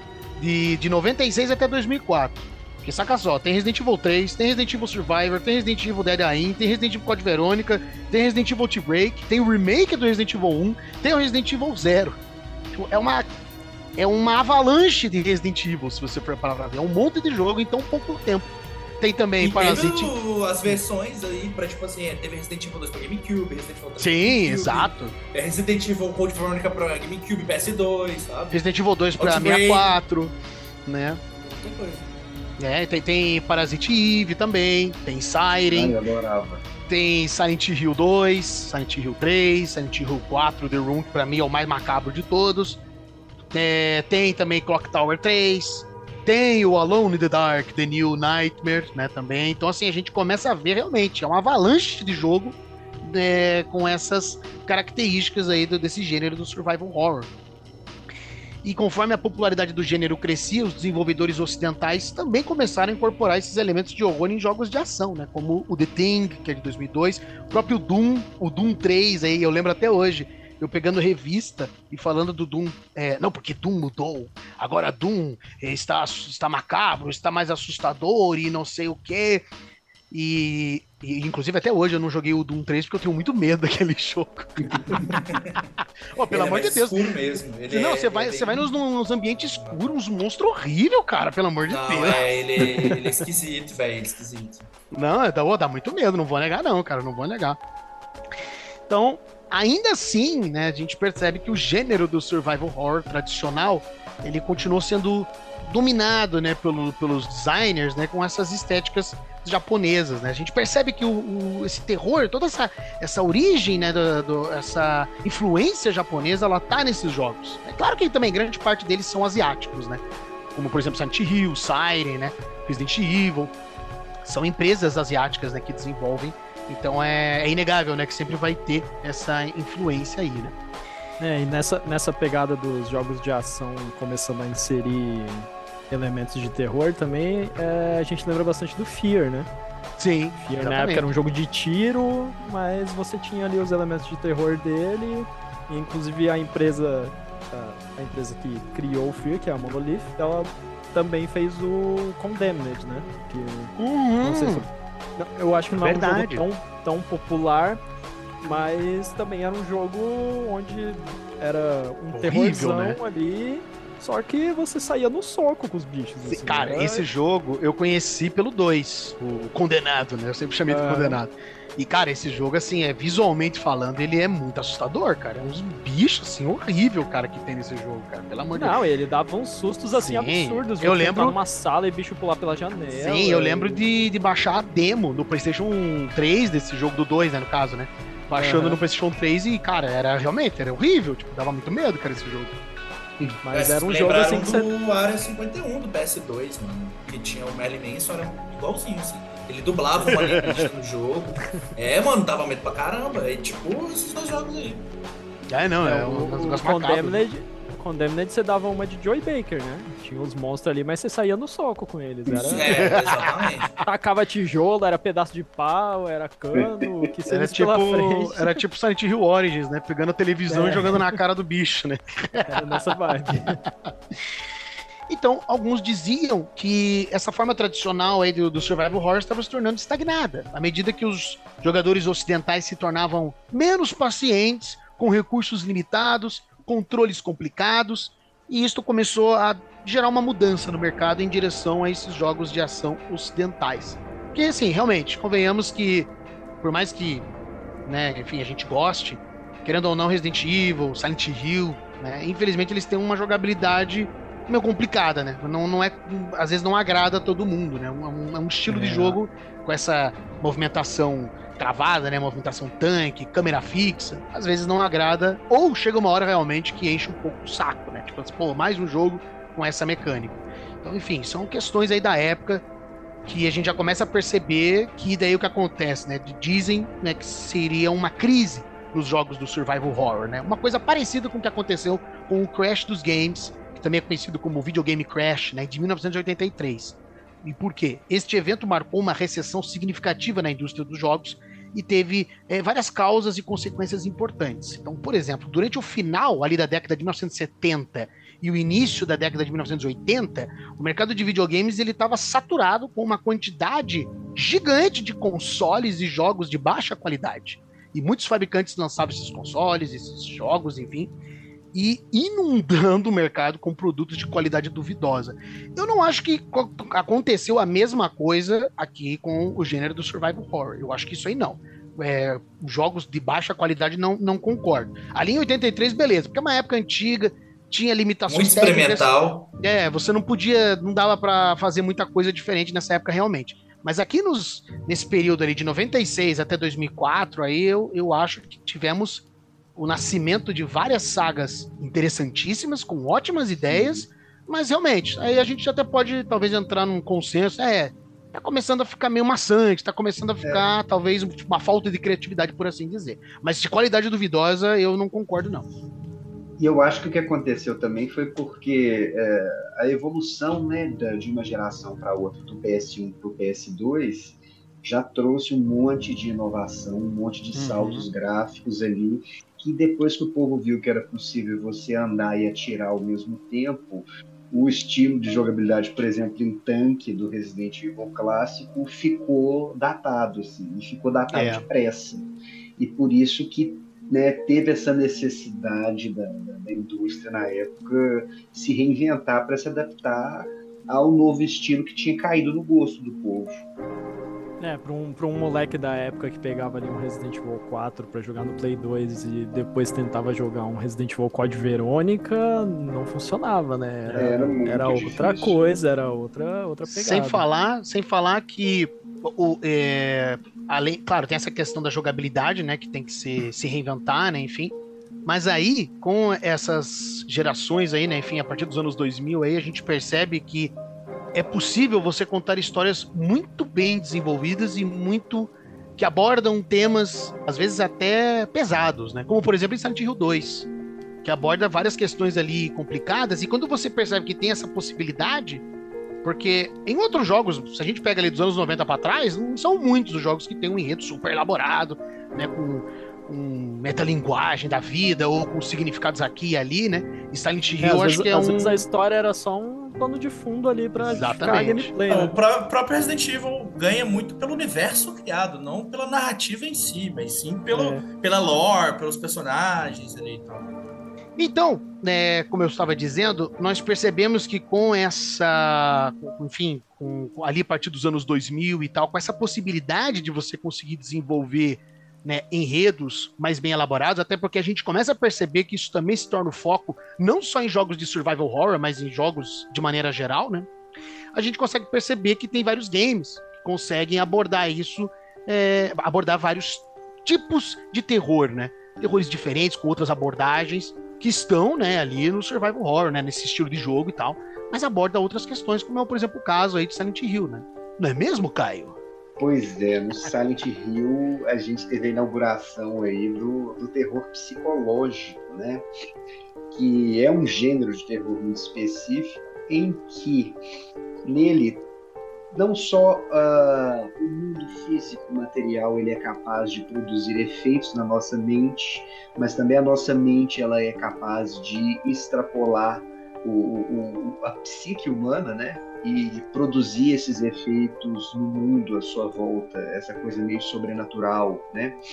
Da mesma forma, a gente tem também, por exemplo, no Resident Evil 4, é explorado um tipo novo de horror, que é o horror antropológico, né? que é aquela sensação de temor que a gente sente quando a gente é exposto é, a alguma cultura nova que a gente não entende bem, né? essa questão de seitas e rituais que a gente não, não conhece bem, isso tudo provoca essa, essa, esse desconforto mesmo, né, do desconhecido. O desconhecido é uma coisa que causa é, muito medo no ser humano. Né? E através da exploração desse desconhecido, né, que as tramas, os enredos dos jogos foram se tornando mais ricos nessa época, né, e de forma que, mesmo na época do Resident Evil, por exemplo, teve mais voltado para a ação, o terror ainda estava presente lá, mas de formas diferentes. Exatamente, eu concordo totalmente, ainda mais com essa questão do medo do desconhecido, né, que é a famosa frase do Lovecraft, né? Que, como é que é? A emoção mais antiga e mais forte do homem é o medo. E o medo mais, mais forte é o medo do desconhecido, né? E eu acho que isso está muito bem materializado nessa forma, né, de trazer terrores diferentes, né, horrores diferentes, justamente aí no exemplo do Resident Evil 4. Porque quando você joga ele na primeira vez, você vai ali na, na, na, na vila, né, aí os ganados começam a te atacar, vê o cara da motosserra, dá um desespero enorme, porque tudo é novidade. É uma outra jogabilidade, é uma outra coisa. Você vê pessoas, né? Como você é, é, é, escreveu, né? Você vê pessoas que aparentemente são normais, mas elas começam a te atacar. E, e parece que elas estão meio que dominadas por alguma coisa e você não sabe por que, que elas querem te atacar. E de repente aparece um cara com uma motosserra e você tá ali com pouquíssimos recursos, tem que dar um jeito de sobreviver. Então, assim, querendo ou não, é um horror diferente, né? É um, um desespero que te dá ali, né? Não, só, uh, só o fato, por exemplo, de você, às vezes, sei lá, ficar perdido em outro país, um lugar que você não fala a língua, mesmo que as pessoas locais não sejam hostis com você, já é uma sensação que um dá forasteiro! um de pensar. Agora imagina você chegando num lugar que você não conhece ninguém, você não fala a língua e o povo ainda tenta te matar. É. Então, exatamente. assim, é uma situação que qualquer um que tivesse nela ali ficaria extremamente aterrorizado, com certeza. Exatamente, exatamente. Exceto o Leon, que faz piada com Where's everyone going? Bingo? E é justamente. E eu acho que talvez, Diga. eu acho que talvez seja isso que talvez não é fácil Resident Evil 4 não parecer tanto terror assim, porque o Leon lida tão bem com a situação toda, né, que a gente não sente que ele está vulnerável hoje. Então talvez é. essa parte da gente sentir que o Leon não tá tão vulnerável assim faz a gente parecer que não esteja num jogo de terror tanto assim. Mas no remake do 4 eu senti que eles consertaram um pouco disso. É, porque no, no original ele é literalmente um super agente ali no meio. E mesmo que no remake ele ainda seja um, um agente super treinado, ele ele tem mais emoções, ele questiona mais as coisas. Ele, sim, sim. Ele age de uma forma mais natural numa situação dessa. E eu sinto é. que no remake ele, ele, é muito mais auxiliado também, né? Não é uma coisa só Sim. dele tá fazendo tudo e cumprindo toda a missão ali. Eu sinto que no, no remake ele tem um auxílio ali maior do, do Luiz, até da Ashley. Da própria né? Ashley. É, a Ashley ajuda ele em muitos momentos. Sim, com certeza. Eles- Eu acho que maior. uma coisa só de. É só ele cumprindo É, a missão. Beres, né? Resolvendo É. tudo, né? Tanto que isso na, na, na- naquela parte da cabana, no remake, ali que ele tá junto com o Luiz, eu acho que isso daí é uma grande demonstração, porque os ganados nunca iam parar ali. Eles iam continuar Uhum. vindo, vindo, vindo, e a única, a un- o único jeito que eles se salvaram é graças a Ashley. Senão Sim. eles teriam tudo morrido ali pelo cansaço, por falta de munição. Eu acho que é bem é, essa questão aí. E justamente o Leon no remake ele demonstra estar mais é, como é que é inseguro com a situação, porque é uma situação totalmente atípica, né? E, e ele não parece lidar com a mesma tranquilidade que ele lida no original, né? Ele, mais- ele tem mais O que faz bem mais sentido, né, minha Com gente? certeza, Porque com no- certeza. Não, Porque uma, porque uma, ele tá mais apático. que- não, sim, ele tá mais real. Porque, porra, cinco anos depois do Resident Evil 2, aquele homem tá cheio de trauma, gente, né? Porque Sim. ele vai chegar no- numa vila pra cumprir uma missão, seja lá qual for, metendo o pé na porta e foda-se o resto. Não, gente, né? Exatamente, exatamente. Tanto que, tanto que você percebe essa vulnerabilidade, você fez na Ada. Porque você não sentia nada na Ada, no original, nada. Não via nada. Sim, isso é verdade. Ela, cara, era Ela totalmente é uma assim. ninja e isso É, aí. eu resolvo tudo. See you around e só vai embora. Pior que era bem essa pira mesmo, né? Inclusive, o fato de- da, da infecção também foi, foi muito mais pontuada como uma vulnerabilidade pra eles na- no remake, né? E isso que tem gente que Porque reclama no- disso aí, né? É, porque no jogo original a parte da infecção era, ah, ele tá infectado, de vez em quando ali ele passa mal, mas no geral não, não É. tinha muito, muito, muita influência em como ele agia. Sim, tá, tá bem mais evidente essa, essa ideia A da vulnerabilidade nele. E a gente precisa também levar em consideração que o fã de Resident Evil ele gosta de reclamar, né? Então. Já faz parte da natureza, né? É a coisa que eles mais fazem. É, galera, e a gente tá comentando isso porque isso aí vai de encontro, né, justamente com a próxima parte aqui do nosso resumo histórico, que é o quê? A Era das Mudanças, de 2005 até 2016, né? A partir de 2005, houve uma transformação aí no gênero do survival horror, com jogos que começaram a combinar os elementos, essas características básicas de survival horror, com outros elementos, geralmente envolvendo ação. Porque também é aquela coisa, galera. É, o gênero, ele não é estático, né? Ele se transforma.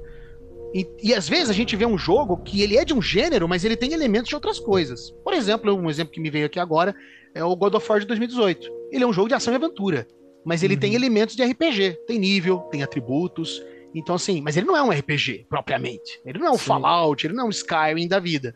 Então, essa combinação, às vezes, de elementos de outros gêneros né, são usadas justamente pra gente dar uma variedade, né, para trazer algo novo no game. Que nem aconteceu ali no remake do 4, né, do Resident Evil 4, que tem aquela mecânica de você aparar ataques, né, uma coisa meio Sekiro assim e tal. Então, isso é uma coisa, enfim, Resident Evil nunca teve esse tipo de. O máximo ali era a Jill desviando, né? Enfim, né, o Resident Evil 3 e tal, né? Essa, É. essa mecânica de parry, né, no caso, né? Mas da, da forma como é no remake do 4 é algo novo. É só pra constatar que às vezes, por mais que um jogo seja de um gênero, ele tem outros elementos. E a gente percebe essas mudanças acontecendo aí no mercado, né, na indústria dos games, a partir aí realmente do Resident Evil 4, lan- não, o original, né, lançado em 2005. Ele é, ele é sempre mencionado como um exemplo importante desse período, porque ele tentou redefinir o gênero aí do survival horror, introduzindo aí esses elementos de ação, a questão de precisão de tiro, né? Você tem que ali mirar com laser e tudo mais. É, isso levou a uma, amplia, a uma ampliação da jogabilidade, ela ficou mais complicada, né? Por mais que agora a câmera não é mais câmera fixa, agora é no ombro do personagem, né? Então, e o Resident Evil 4, enfim, ele ganhou seus vários prêmios, foi elogiado, né? É, até hoje é o único Resident Evil que ganhou o, o prêmio de melhor jogo do Jogo ano, do né? ano. Exatamente. Mas né, gerou críticas de que a série, né, a saga Resident Evil estava abandonando as raízes do survival horror. Eu particularmente vejo o Resident Evil 4 é, ainda como um survival horror, mas inegavelmente as características elas do, do survival horror elas estão bem mais reduzidas. Né? A gente tem mais recursos, é, o Leon pode dar chute na cara dos danados, tem várias, várias formas ali, mas não perde essa ambientação é macabra, esses inimigos aí assustadores e tal. essa, essa, esse medo do desconhecido, porque tudo é novo, a gente não sabe. E isso, claro, levando em consideração a primeira vez que nós jogamos, né, gente? Porque de... Resident Evil 4 já foi jogado e rejogado milhões de vezes, que todo mundo já sabe o que vai acontecer. Mas quando você tá jogando na primeira vez, tudo é novidade. Tudo é uma coisa, Sim. tipo, cara, eu não sei o que, que vai vir, né?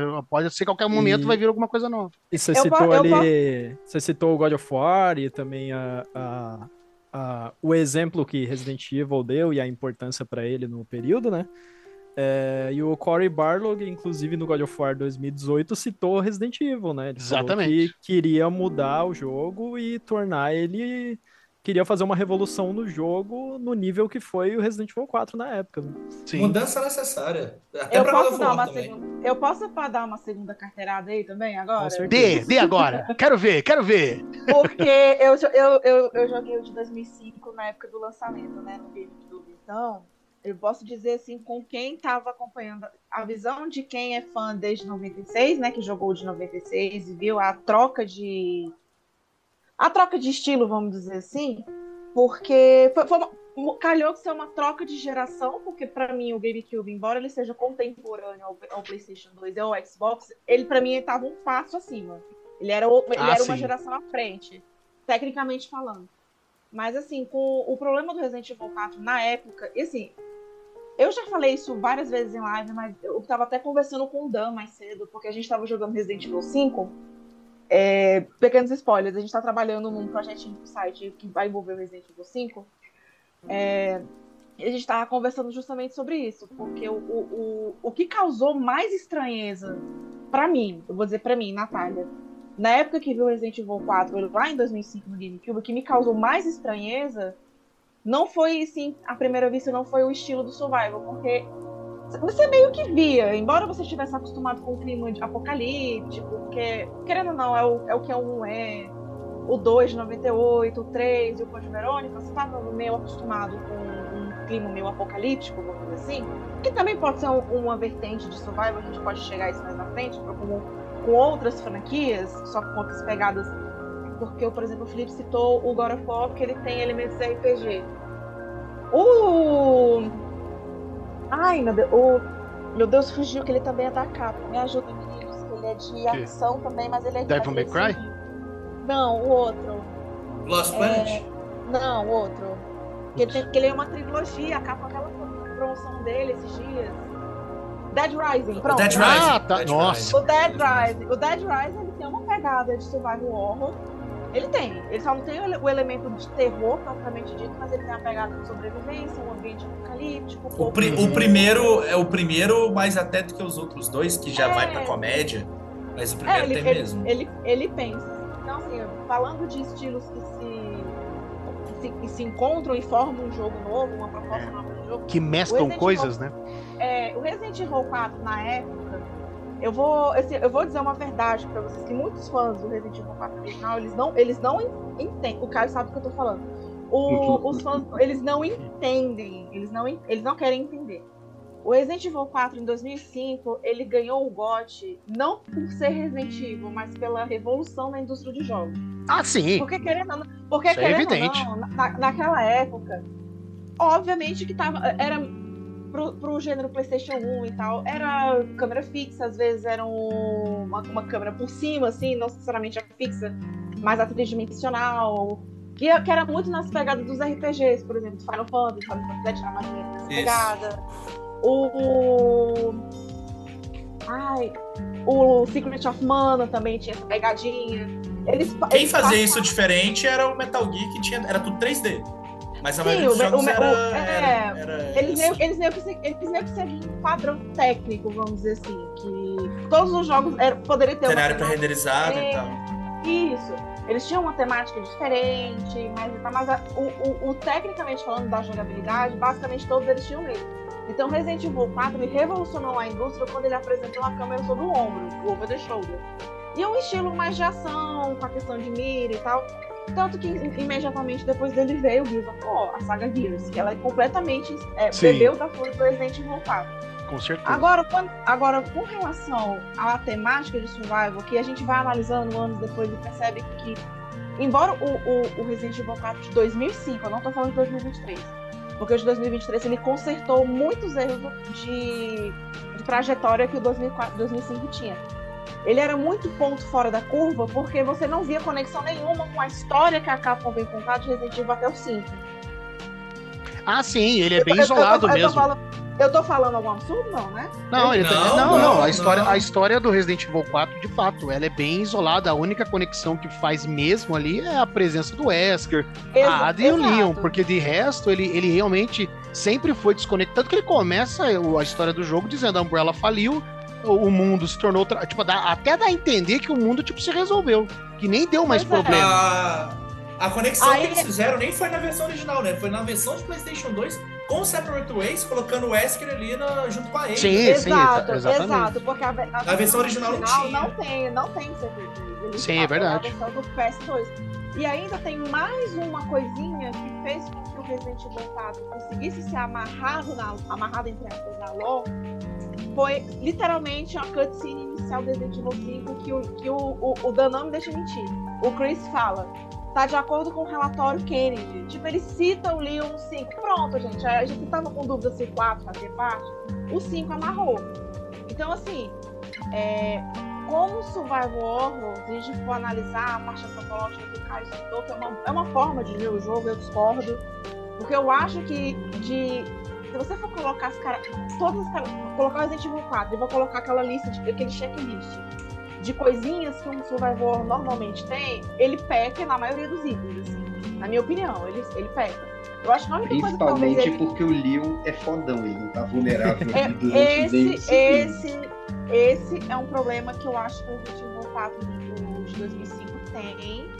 E é uma coisa que o pessoal que é muito fã não gosta de escutar. Gente, o Leon, ele não foi feito. Ele não era pra ele ser o super agente fodão, fodelástico no Resident Evil, no Resident Evil 4. Tanto que a Jill, vamos usar a Jill de exemplo, a Jill chegou no Revelations 1, foi o jogo que ela apareceu depois. Mentira, nem foi o Revelations. Foi o, o Chronicles, os Chronicles, Dark Side Chronicles. A Jill, que, que a Jill volta, você vê, você percebe uma Jill e um Chris traumatizados ali. Você, É você pegada. consegue sim. É, exato, você consegue sentir uma carga emocional por trás de um trauma que eles viveram. A Claire passa esse trauma no Code Verônica. Você não sente isso no Leon. Então o quê? O Leon é vive dopado para não sentir nada? É, prova- Tava é, sempre provavelmente bêbado, isso né, é- E provavelmente isso aí é um sintoma, uma consequência, uma, uma sequela que ficou ali da, do quão problemático foi o desenvolvimento de Resident Evil 4, né? Porque é. foram vários anos, vários testes, vários jogos. Ah, um virou Devil May Cry, aí o outro virou, se pá, Daddy não é confirmado, mas é só olhar pra Daddy Aim que você vê ali protótipo Tem- tem Evil 4. É, o, o próprio Haunting Ground nasceu. Haunting Ground nasceu também. Isso, inclusive, é um spoiler de um projeto que eu, que eu e o Gusto estamos é, terminando para lançar no canal. Que a gente vai falar, a gente vai falar com mais detalhe no roteiro de, da, da Paloma e tal. É, então, Então, o, e o roteiro mudou muitas vezes também. Então, eu acho que Mas é. foi, foi, mas pro- foi um por mais que você chegue no Resident Evil 5, você vê esse problema também, porque o Chris também é um super agente. Mas em termos narrativos, ele consegue Você se conectar melhor.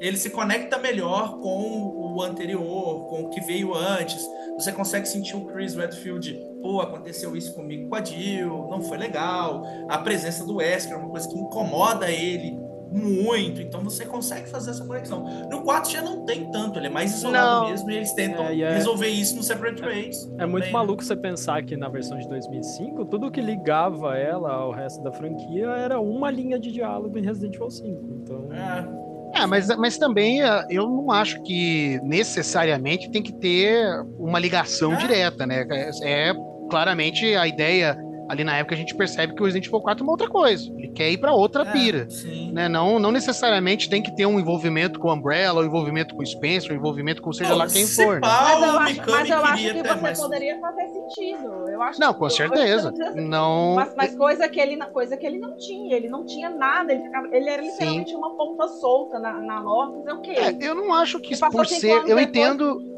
Eu entendo o que ele você diz. como ele, ele poderia ser um spin-off tranquilamente que ninguém ia perceber, entendeu? Do jeito que ele era.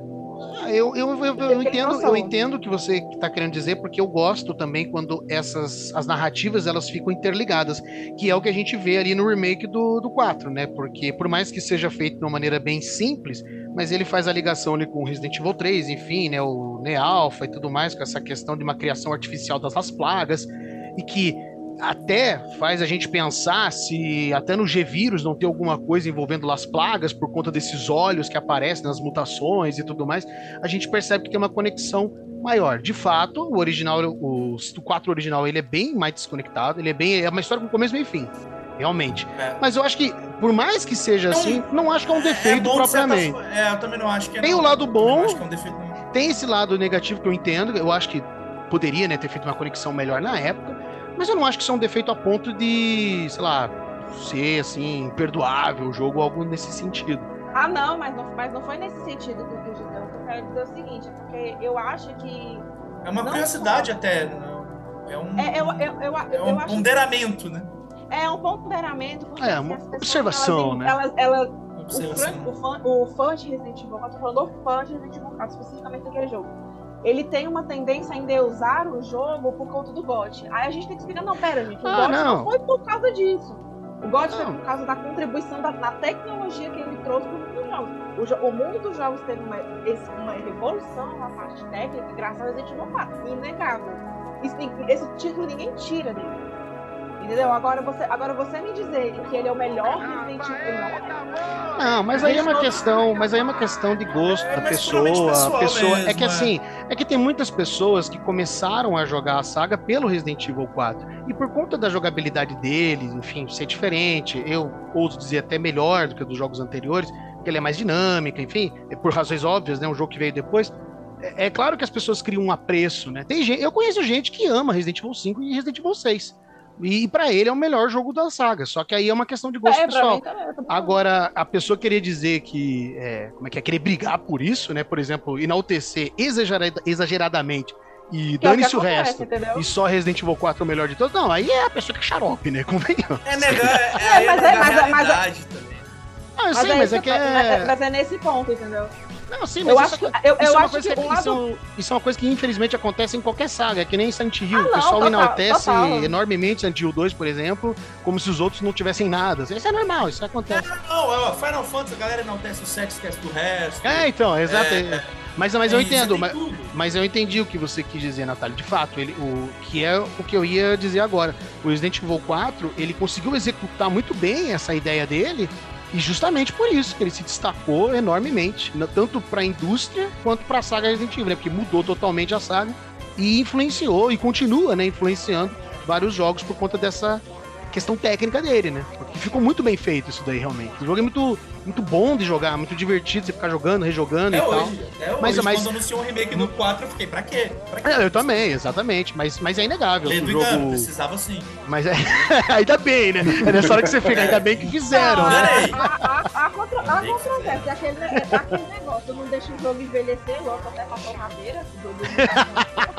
Não, pois é, não, é, verdade, tem esse. Lança pra tudo. Tem esse é, detalhe também. Fizeram, pode fazer aí você, 5, aí você, aí, aí você não, não sente a necessidade de uma versão nova. Ele meio que foi na onda porque o 2, o 2 realmente, ele. O 2 de 98 é o meu favorito. Então. Eu é, também. Você entende que ele é o de 90. Você entende que ele, ele já estava tecnicamente datado, que ele precisava de uma, uma roupa nova, ok. Mas isso é porque não tem 395 versões do mesmo jogo, tem sim, sim, sim. Não, então, você, tem então, que é isso? Tudo, Zibo, então, tem pra Zibo. Exato, exato. Aí você cai, aí você cai naquela armadilha de, de, de, de o quê? Ok, já estamos fazendo remake, bora fazer tudo. Minha opinião, pessoal, o, o Code Verônica, que ele tem uma carta de, de enredo muito mais pesada, que poderia é, virar um remake a nível do imaginável. Não é que no Code Verônica poderia ser um remake. A nível do que é o Resident Evil 2 de 2019, porque ele tem aquela carga mais narrativa, embora cheio de furo, mas ela tem aquela. Você percebe a carga narrativa dela bem mais pesada, que eu acho que o Code Vermelho contribui muito mais pra isso do que o 4. Agora, o 4 eventualmente ia ser feito, isso é inegável, mas eu acho que, eu acho que o time não foi bom pra ele. Mas enfim, já tá aí, aproveita. Mas vai rolar, vai rolar tudo, vai rolar tudo. Demorou, né? Ah, Code Verônica, é... Code Verônica não vai não, Desiludando. É mais fácil o 5, eu não vou falar, porque... Não, eu acho que o 5 vem sabe o que eu tô falando. Não, quem jogou o Separate sabe o que eu tô falando, mas Não, o 5 vem antes, o 5 vem então, o 5 vai. Não, Code Verônica nunca vai vir. Acho que vai vir Code Verônica? Vamos torcer. Do 6. Vamos torcer. Natália, não fala isso, não fala isso. Vamos torcer. Tem que, ter Code, tem que vir Code Verônica antes. Pelo amor de No Deus. dia que vier, que anunciarem o remake, o remaster, o Caralho 4 do Code Verônica, o mundo vai cair. Porque o que, o que a gente tá pedindo pra cá esse trem. Não fala isso, fala vai- que vai dar tudo Vai certo. rolar, vai Eu rolar e o. Shinji Mikami que vai dirigir. Nossa, Ah, caraca. Agora eu sei que não vai vir mesmo. Porque Mas ele, a mais sincera opinião-. Minha mais Ah, é. sincera opinião sobre esse remake é: enquanto o remake estiver dando grana, ele vai vir alguma hora. Uma É. hora, acho que vem. Mas, enfim, galera, vocês estão vendo, né? Resident Evil 4 sempre dá discussão, né? É o, é o, como é que é? O divisor de águas, né? Que da O saga. 4, 5, 6, É. 1, é 2, ju- O 7. 3. Que é O justamente. sete, oito. que é- como é o que é? ninguém- o um calado, ninguém. Ele já é um remake só, deixa ele quieto. Ah, não, não tem que fazer remake do não. Tem que deixar do jeito que tá e tá ótimo. É, e a gente percebe que, enfim, tem essa questão do sucesso que o Resident Evil 4 trouxe, tanto na questão técnica ali, enfim, né, que influenciou vários outros jogos, enfim, e a gente percebeu que o quê? Isso aí começou a ser uma tendência nessa época. Os jogos de survival horror começaram a ir colocar o pezinho ali na ação, né? E, e alguns simplesmente se jogaram para a ação. né? Então, outros jogos aí que seguiram essa tendência, é, por exemplo, o Silent Hill Homecoming, o Alone in the Dark de 2008. Eu nunca joguei esse jogo, mas as pessoas dizem que esse jogo é uma porcaria, que, que, enfim, né? mas, eu, mas eu ainda vou eu ainda vou chegar nele e vou ver se realmente é tão ruim assim. Mas a gente percebe que o gênero ele começou a se, a se afastar desse survival horror puro, por assim dizer, né? Com essa, enfim, com essas é, características que nós já mencionamos aqui diversas vezes e começou a ir mais para ação. Um outro jogo que ainda mantém isso, que acho que é bem similar ao Resident Evil 4, é o Cold Fear, né? Que é, que é o Resident Evil Dead Aim feito pela Ubisoft, né? De Fear, inclusive, que, que era um jogo de parasitas também, né? Sim, não, parasitas exatamente. Que, que transformavam as pessoas em criaturas. Monstro, é, e- sim, exatamente. O jogo ele E tem ele, uma. ele saiu na, na mesma época do R4, não foi? Não foi em Sim, 2005 sim, também? foi 2005, foi 2005, exatamente. Então é, é- ele pegou assim essa questão da, da, da- quase que essa mescla, né? É por isso que eu falo, na minha visão eu ainda vejo o Resident Evil 4 nessa coisa do survival horror, tem quebra-cabeça, tem gerenciamento de recurso. A gente, claro, Atmosfera. é, a atmosfera. Ele ainda tem, a gente percebe que tem isso daí, mas é Sim. inegável que ele tá. Porque, cara, depois da cena lá do, do- da mina, o Leon pulando, se agarrando com um braço, o, a estátua do Salazar correndo atrás dele, a gente já percebe que o Resident Evil 6 já tava ali, se você for parar pra ver. É um, pré- é um, mas, o- mas até no Code Verônica, se vocês for ver, aquela cena, o jogo já inicia com a Claire correndo, helicóptero dando tiro com o negócio É verdade, é verdade. A gente já vê que a É capa. porque eu acho que era um produto dessa época também, né? Sim, Era não, com época- certeza. A cultura pop como um todo, ela tava, tava Com mais ou certeza. menos dessa forma. Com certeza. E, mas, apesar disto, se destaca que o gênero né, do survival horror, ele ainda persistiu de várias formas, né? Em vários games. Né? A gente percebe isso no Fear, ele tem é, essa mescla ainda, mas, mas, cara, ele tem uma atmosfera, ele tem, assim, o Dead Space também de 2008. Você vê ali que tem essa... é, por mais que Alan tenha... Wake, né? é, Que é um ano de, é dois- é 2010, mas Alan Wake também, né? Exatamente. O Alan Wake, inclusive, é um Muitos caso... O, o Alan Wake, inclusive, é um caso muito engraçado, por, eu vejo, né, por- pelo menos, porque assim, ele. Ele parece um survival horror e ao mesmo tempo parece um action horror, porque a gente tem recurso que acaba, mas de repente aparece mais recurso e daí enfrenta uma horda de inimigo, mas às vezes a gente tá desarmado. Então, assim, é muito interessante como o Alan Wake funciona.